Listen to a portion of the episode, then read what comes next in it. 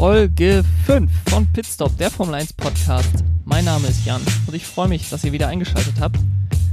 Das Thema der heutigen Folge ist ein kleines Kalender-Update für die Saison 2020. Bevor wir damit anfangen, jedoch zwei Sachen eben in eigener Sache zu beginnen. Als erstes möchte ich äh, vielen Dank sagen an alle, die in der letzten Woche und in den letzten Wochen den Podcast entdeckt und abonniert haben. Es äh, freut mich wirklich sehr und es macht mir auch wirklich Spaß zu sehen, wie der Podcast wächst. Es würde mich auch freuen und dem Podcast auch super helfen, wenn ihr den Podcast bei Apple Podcasts bewerten würdet. Das geht in der App super schnell. Klickt einfach auf den Podcast, scrollt nach unten, dort könnt ihr den Podcast bewerten und ihm fünf Sterne dalassen. Eine zweite Sache, ähm, der Norman Fischer von Motorsport Total, der hat auf Twitter die Keyspat Challenge ins Leben gerufen. Der Hintergrund ist, dass das Keyspat an sich eine aussterbende Spezies in der Formel 1 ist und um mit denen, die es noch gibt, ein bisschen was Gutes zu tun und ein bisschen Spaß zu haben, hat er geschrieben, er würde für jedes Mal, wenn ein Auto im Keyspat stecken bleibt, einen kleinen Betrag für den guten Zweck spenden. Die Idee finde ich so gut, dass ich mich dem Ganzen direkt angeschlossen habe und gesagt habe, ich werde für jedes Auto, das an einem Samstag oder Sonntag in dieser Saison seine Session im Kiesbett beendet, 5 Euro an die DKMS spenden. Die DKMS, das ist eine gemeinnützige Organisation, die versucht, möglichst viele Leute als Stammzellenspender zu registrieren, damit möglichst viele Blutkrebspatienten mit einer Stammzellenspende eine zweite Lebenschance erhalten können. Ich denke, das Geld ist da, egal wie viel am Ende der Saison zusammenkommt, ist das Geld dort wirklich gut aufgehoben und es gibt der ganzen Formel 1 Sache vielleicht noch ein wenig mehr Sinn. Wenn ihr jetzt denkt, bei der Sache möchte ich auch gerne mitmachen, dann macht das bitte, äh, macht das gerne. Ihr dürft natürlich so viel geben, wie ihr könnt und wie ihr wollt. Wenn ihr das Ganze mit mir und der Welt teilen wollt, dann könnt ihr auf Twitter den Hashtag Keysbet Challenge nutzen, dann können das alle sehen, die sich für die ganze Sache interessieren und da mitmachen.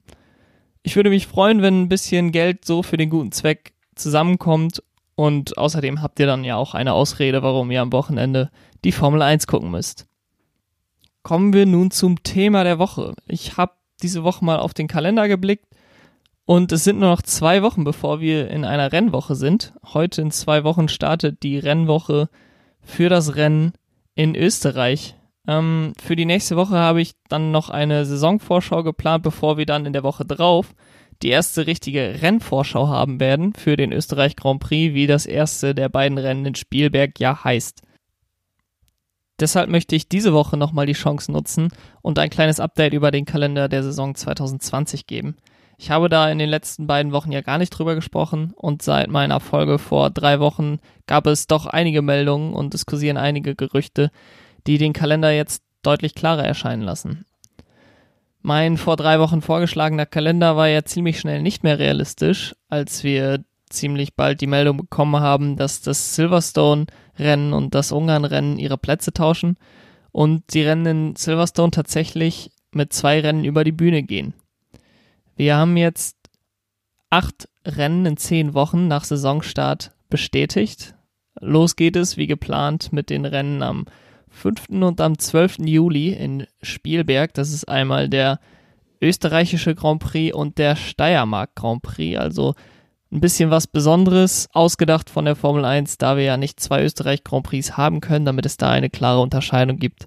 Österreich Grand Prix, Steiermark Grand Prix. In der Woche darauf findet dann ein Rennen in Ungarn statt, der äh, Ungarn Grand Prix in Budapest, bevor wir dann eine Woche Pause haben und dann starten mit zwei Rennen in Silverstone Anfang August. Das ist einmal der Grand Prix von Großbritannien und der 70 Jahre Jubiläums Grand Prix. Wir feiern ja in diesem Jahr 70 Jahre Formel 1. Da man sich nicht einigen konnte, offensichtlich auf eine, einen zweiten Titel dieses Silverstone-Renns, hat man ihn daher den 70 Jahre Silverstone bzw. 70 Jahre Jubiläums Grand Prix genannt, da ja in Silverstone damals auch das erste Rennen der Formel 1 stattfand. Dann gibt es den Spanien Grand Prix eine Woche später in Barcelona. Und dann nach einer weiteren einwöchigen Pause finden dann die Rennen in Spa und Monza genauso statt, wie sie auch geplant waren, also am 30.08. und am 6.09. Und wie ich ja vor drei Wochen auch schon gesagt hatte, der Saisonabschluss wird mit mindestens einem Rennen in Abu Dhabi und in Bahrain stattfinden, beziehungsweise der Saisonabschluss wird in Abu Dhabi stattfinden. In der Woche davor mindestens ein Rennen in Bahrain, wobei ich da auch gleich nochmal was zu sage. Darüber hinaus wurden die Rennen in Sandford, Baku, Suzuka und Singapur nun endgültig abgesagt. Und mit den Rennen in Frankreich, Monaco und Australien haben wir insgesamt jetzt sieben Rennen, die offiziell abgesagt wurde. Das Ziel der Formel 1 ist es, weiterhin 15 Rennen stattfinden zu lassen. Und damit die Weltmeisterschaft auch als solche zählt, muss eins dieser 15 Rennen, beziehungsweise drei dieser 15 Rennen auf unterschiedlichen Kontinenten stattfinden. Also Europa und Asien und ein weiterer Kontinent. Um den Kalender jetzt zwischen den acht bestätigten Rennen und dem Finale im Mittleren Osten etwas auszufüllen, kursieren bereits mehrere Gerüchte, was die Formel 1 machen wird. Es fehlen noch mindestens fünf Rennen und äh, eins dieser Rennen muss auf einem anderen Kontinent als Europa stattfinden. Beziehungsweise auf einem anderen Kontinent als Europa oder Asien stattfinden, denn wir haben Rennen eben in Europa und Asien bisher bestätigt. Daher wird das Formel 1 Management offensichtlich etwas kreativ. Ross Braun hat bereits gesagt, dass es ein zweites Rennen in Bahrain, dass das in Betracht gezogen wird. Die Strecke hat ja viele verschiedene Layouts. Für die, die das nicht wissen, das ist ja mitten in der Wüste gebaut da in Bahrain und ähm, ganz viele verschiedene Layouts. Die Formel 1 ist auch 2010 mal das Endurance Layout gefahren, äh, also das Langstrecken Layout, was nicht wirklich für gutes Racing gesorgt hat. Deswegen ist man auch zu dem alten Layout beziehungsweise zu dem normalen Grand Prix Layout zurückgekehrt. Aber jetzt wäre eben die Möglichkeit, eines dieser Layouts nochmal zu nutzen, um eben zwei Rennen in Bahrain zu haben, aber nicht auf genau der gleichen Strecke. Braun hat speziell das fast ovale Layout genannt. Ähm, das ist natürlich so ein bisschen ein zweischneidiges Schwert aus meiner Sicht. Ich finde das insofern gut, dass die Formel 1 sich experimentierfreudig zeigt. Auf der anderen Seite glaube ich nicht, dass wir ein Formel 1-Rennen äh, auf einer ovalen Strecke haben sollten. Ich glaube nicht, dass ein Formel 1-Rennen auf einer nahezu ovalen Strecke in irgendeiner Weise aufregend wäre. Dennoch bleibt abzuwarten, wie da entschieden wird. Wie gesagt, es ist eine Strecke mit vielen Layouts. Vielleicht machen sie eben auch was ganz anderes mit der Strecke, als äh, was bisher besprochen wurde. Weitere Ideen der FOM, also der Formel 1 Management Group, äh, sind weitere Strecken in Europa in den Kalender aufzunehmen. Im Gespräch sind da Imola, Mugello in Italien, ähm, dann Portimao in Portugal oder Hockenheim, wo wir auch schon mal drüber gesprochen haben, in Deutschland. Mindestens die Betreiber der Strecke in Mugello, Hockenheim und Portimao haben auf jeden Fall Gespräche zwischen ihnen und der Formel 1 bestätigt. Im Falle von Portimao soll es sogar um einen Doubleheader gehen, also eben zwei Rennen in aufeinanderfolgenden Wochen auf der gleichen Strecke. Mich würde es freuen, wenn wir zumindest eine dieser Strecken diese Saison noch sehen können. Mir liegt natürlich Hockenheim besonders am Herzen und auch mit der Erfahrung der letzten beiden Rennen, die wir dort hatten, in 2018 und 2019, wäre es aus Sicht der Rennspannung wahrscheinlich die beste Strecke, was das betrifft. Mugello ist, für die, die das nicht wissen, die Heim- und Hofstrecke von Ferrari. Die besitzen diese Strecke, sie sind der Betreiber dieser Strecke und die wären natürlich insbesondere daran interessiert, das neunte Rennen der Saison dort auszutragen. Dann hätte man nicht nur zwei Rennen aufeinanderfolgend in Italien für sie, sondern auch das 1000. Rennen in der Formel 1 Geschichte von Ferrari würde dann eben auf ihrer eigenen Strecke stattfinden. Es ist sicherlich auch ein Vorteil für Ferrari irgendwo, das Rennen auf ihrer Strecke stattfinden zu lassen. Sie haben da sicherlich Testdaten, die andere Teams nicht haben und können sich so vielleicht schon einen Vorteil erschaffen, bevor überhaupt auf der Strecke gefahren wird. Neben eben Hockenheim und Mugello haben in den letzten Tagen insbesondere die Gerüchte um Portimao richtig Fahrt aufgenommen. Portimao, das ist eine Strecke in Südportugal, die wurde erst 2008 fertiggestellt, ist also relativ neu und hat dementsprechend auch noch keine Formel 1 Rennen gehabt. Ich sage speziell Formel 1 Rennen, denn Wintertests haben dort in Portugal in Portimao schon stattgefunden. Portugal war ja auch lange äh, Bestandteil des Rennkalenders der Formel 1, zuletzt 1994, als die Strecke in Estoril noch befahren wurde. Und so könnte man diese Saison eben nach Portugal zurückkehren, so wie es sich anhört, sind die Gespräche schon relativ weit fortgeschritten Und ich glaube, Portimao ist da im Moment auch der heißeste Anwärter. Wenn es nur eine dieser drei oder vier Strecken würde, ähm, dann ist, glaube ich, Portimao da der Kandidat. Ich muss sagen, ich selber kannte die Strecke bisher auch noch gar nicht in Portimao. Ich habe mir jetzt mal ein paar Videos angeguckt. Es ist sicherlich eine interessante Strecke, auf der es viel hoch und runter geht, die viele schnelle Kurven hat. Es hat mich aber, muss ich sagen, doch relativ stark an die Strecke in Barcelona erinnert, in Spanien erinnert. Dort haben wir in den letzten Rennen nicht unbedingt immer das spannendste Racing gesehen. Von daher bin ich mir nicht so sicher, ob die Strecke auch vom Racing her so interessant wäre. Wenn wir jetzt davon ausgehen, dass wir neben den zehn bereits bestätigten Rennen noch drei Rennen in irgendeiner Kombination aus Hockenheim, Imola, Mugello und Portimao bekommen, dann noch ein Rennen in Russland und ein weiteres Rennen in Bahrain stattfindet, dann wären wir tatsächlich schon bei den 15 Rennen, die wir für die Saison bräuchten.